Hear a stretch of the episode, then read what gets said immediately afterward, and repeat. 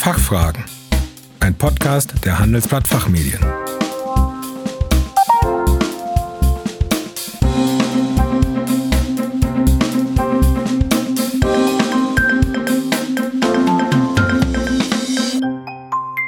Herzlich willkommen zum Expertentalk der Handelsblatt Fachfragen. Mein Name ist Kerstin Pferdmenges. Unser Thema heute agile Arbeitskultur, auch und gerade in der Krise.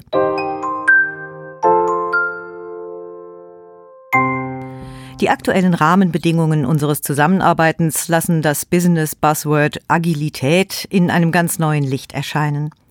Ist Agilität etwas, das uns gerade jetzt helfen kann, uns besser an die neuen Rahmenbedingungen anzupassen? Oder wäre nichts falscher, als die ohnehin spärlichen Ressourcen in eine unsichere agile Transformation zu investieren? Heute spreche ich mit Thomas Spielhofer, der seit 19 Jahren mit agilen Methoden arbeitet, als Mitarbeiter, Führungskraft und Berater. Er hat zunächst Wirtschaftsinformatik studiert und klassisches Projektmanagement kennengelernt und seit circa zehn Jahren verbindet er systemisches Denken mit agilen Methoden und Praktiken. Einen Teil seiner Zeit verbringt er mit Forschung zu diesem Thema. Außerdem ist er regelmäßiger Vortragender und Autor des Buches Intelligenter Scheitern, das dieses Frühjahr auf den Markt gekommen ist. Guten Tag, Herr Spielhofer. Schön, dass Sie da sind. Guten Morgen, Frau Pferdmenges. Danke für die Einladung. Herr Spielhofer, was bedeutet es für agiles Arbeiten, wenn fast alle im Homeoffice sitzen? Ist jetzt angesichts der Corona-Krise überhaupt der richtige Zeitpunkt, um mit dem agilen Arbeiten zu beginnen? Nun, ich denke, am Beginn der Krise war es wahrscheinlich keine gute Idee. Am Anfang einer Krise ist es wahrscheinlich vernünftig, auf Bewährtes zu setzen.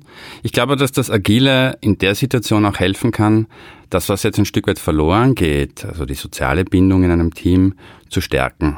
Also über die agilen Rituale wie einen Morning Coffee, einen Daily Stand-up, dafür zu sorgen, dass auch in Zeiten von Homeoffice Teammitglieder gut in Kontakt miteinander sind und die Verbindung zueinander nicht verlieren. Also da steckt auch eine Chance, denke ich. Ja, verstehe, verstehe. Das bringt mich aber auch zum Thema Selbstorganisation. Wann leistet man sich den Kaffee mit den Kollegen und äh, wann geht es wieder ans Arbeiten? Alles, was sonst auch mit diesem Thema zusammenhängt.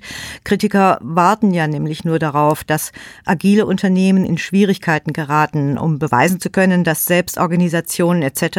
ein Schönwetterthema sei.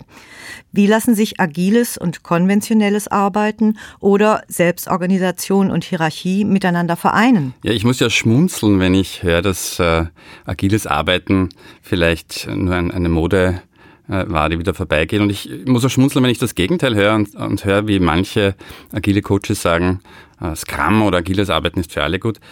Ich habe das Gefühl, dass beide auf gewisse Weise recht haben. Also ich glaube, dass äh, die große Chance darin liegt, beides gut zu vereinen. Ich glaube, das beginnt im Denken von Führungskräften, die davon weggehen, zu sagen, es kann nur das eine geben, das Alte oder das Neue.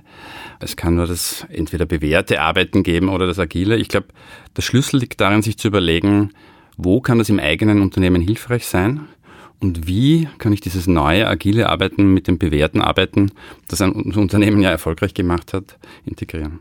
Und eine besondere Chance könnte auch darin liegen, dass Veränderungsfähigkeit von Unternehmen jetzt besonders gefragt sein wird also Beginn einer neuen Phase nach der Corona-Krise gut durchzustarten.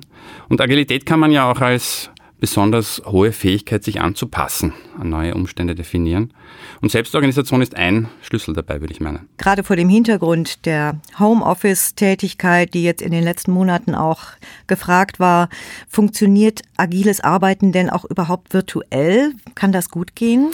Ja, also ich bin überrascht, dass da einiges geht. Also meine eigen, eigenen Glaubenssätze als agiler Coach haben sich da auch ein wenig verändert. Man darf ja nicht vergessen, Agilität ist 2001 im Agilen Manifest festgeschrieben worden und dort heißt es ja auch, die beste Art zu kommunizieren in einem Team ist Face-to-Face-Communication vor einem Ort, also an einem Ort gemeinsam. Und genauso arbeiten ja auch die, die Companies, die uns, uns den digitalen Segen bescheren, nämlich sehr analog. Äh, das war allerdings 2001. Also ich glaube schon noch, dass wir für uns redefinieren müssen, was heißt 2020 zusammenzuarbeiten. Und da hat sich gezeigt, dass viele Teams ganz tolle ja, Möglichkeiten gefunden haben, auch gut in Kontakt zu bleiben, Da gibt's agile Spiele, die man auch online gemeinsam spielen kann. Da gibt's zum Beispiel Nachmittagscafés, virtuelle, wo sich Teams treffen. Ich war gestern bei einem Team, die planen für heute einen virtuellen Escape Room. Da hat jemand was programmiert, dass sie tatsächlich virtuell ein Spiel spielen und escapen.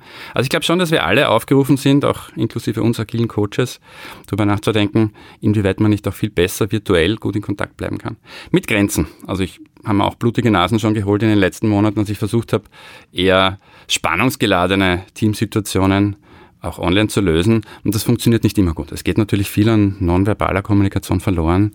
Man kriegt von der Gruppendynamik viel äh, weniger mit. Also es gibt auch Grenzen, aber die sind wir gerade ein bisschen dabei, neu auszuloten und neu zu definieren, habe ich das Gefühl. Die Gefahr des Missverständnisses zum Beispiel ist äh, sicherlich gegeben. Was würden Sie sagen, sind äh, vielleicht sonst noch die gemeinsten Fallen auf dem Weg zum agilen Unternehmen? Und was macht sie so verführerisch? Also ich, ich finde, da gibt es wirklich sehr verführerische und viele Fallen. Und in etliche bin ich auch selbst äh, durchgestolpert als Führungskraft. Und vielleicht dann eine Falle, die sich am Anfang anbietet, ist Agilität als Methode zu verstehen, wie man Prozesse verbessern kann und es darauf zu reduzieren. Denn Agilität ist natürlich viel mehr und das ist natürlich auch bequem.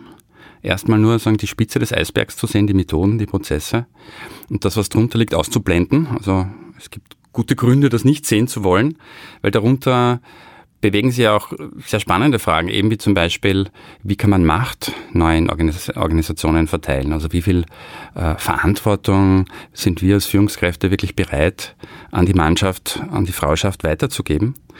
Das wäre sozusagen ein, eine Falle oder auch eine Riesenchance umgedreht, also unter diese Wasserlinie mal zu tauchen und zu schauen, was wäre dann ein wunderbares Potenzial, das da schlummert an, äh, an Ressourcen bei den Mitarbeiterinnen, die man heben könnte, wenn man da mehr Spielraum lässt.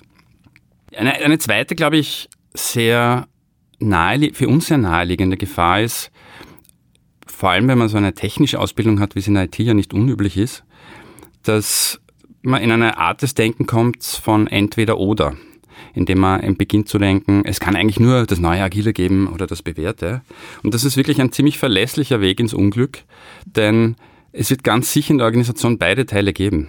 Und sie gegeneinander auszuspielen, ist keine gute Strategie, damit umzugehen. Mhm. Und eine gute Lösung kann sein, aus diesem kontradiktorischen Denken, wie es unsere Logik lehrt, ein Stück weit rauszukommen und mehr integriert zu denken. Und da gibt's ganz schöne Inspirationen, ein Spiral Dynamics Model beispielsweise und Leute, die darauf aufgesetzt haben, die zeigen, wie man sich so im eigenen Denken und auch in der Zusammenarbeit in Organisationen weiterentwickeln kann von erstmal hierarchisch und dann das Gegenteil oder als selbst organisiert auf integrierte Formen der Zusammenarbeit wo beides Platz haben darf.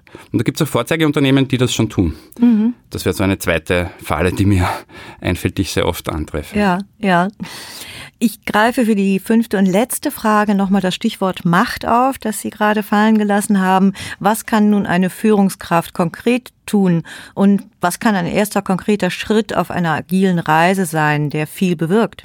Ich glaube, ein guter Ansatzpunkt ist, bei sich selbst zu beginnen und sozusagen die eigene Haltung zu überlegen und schon auch sich selbst und der Organisation, die Chance geben, erstmal rauszufinden, was Agilität ist. Also nicht zu glauben, dass man schon weiß, was Agilität eigentlich ist, da offen heranzugehen. Und dann, wenn man mit dieser Haltung beginnt, gibt es ganz viele lohnenswerte Experimente, die man tun kann und wo man in überschaubaren äh, Rahmen mit sagen auch überschaubarem Risiko beispielsweise Pilotprojekte machen kann. Oder aber auch, also um Ihr Stichwort aufzugreifen, Macht. Was ich ganz beeindruckend fand, war bei Unternehmen zu sehen, was es bewirkt, wenn man plötzlich an einem neuralgischen Entscheidungsknoten beginnt, Entscheidungen anders zu treffen. Also an mehreren Unternehmen in völlig unterschiedlichen Branchen habe ich es erlebt, was passiert, wenn man beispielsweise die Entscheidung, in welche Projekte man investiert und in welche nicht, nicht als so ein klassisches, oft sehr politisches Spiel, wo da so der Ball durch die Organisation fliegt und viel Lobby gemacht wird für die eigenen Ideen und am Schluss kommt irgendwas raus, wo die Mitarbeiterinnen gar keine Ahnung haben, wie es zu dieser Entscheidung kommt. Das Spiel völlig verändert und mal ausprobiert, sich in einer Runde der besten Köpfe der Organisation zusammenzusetzen und in einem völlig transparenten Prozess, mit gut moderiert, mit agilen Methoden, eine gemeinsame Entscheidung zu treffen, die diese Runde, diese Auswahl der besten Köpfe der Organisation auch wirklich trägt. Also eine Entscheidung im Consent, eine einstimmige Entscheidung. Transparent, für alle nachvollziehbar und in kurzer Zeit gemacht. Und die Wirkung dessen dieser Erfahrung, die ist super spannend. Was immer eine Organisation daraus macht. Also das ist nicht vorhersehbar. Für die einen hat es die Wirkung, die merken, uh, das ist gar nichts für uns. Und für die anderen merken, wow, was für eine Kraft das haben kann. Und aus diesen Experimenten lässt sich, wenn man offen ist und nicht von vornherein der Meinung ist, ich habe schon verstanden, was Agilität ist und was es nicht ist, lässt sich, glaube ich, viel lernen für eine, eine Organisation und auch viel gewinnen. Mhm. Also, es bewährt sich immer wieder, nicht zu meinen, alles zu wissen, plus Experimentierfreude und auch halt Transparenz den Mitarbeitern gegenüber. Ja, wie wir gerade erfahren haben, ist Scheitern im Zuge agiler Transformationen quasi vorprogrammiert und obendrein ausdrücklich erwünscht. Es bleibt ihnen also gar nichts anderes übrig, als sich auf ein mögliches Scheitern einzulassen.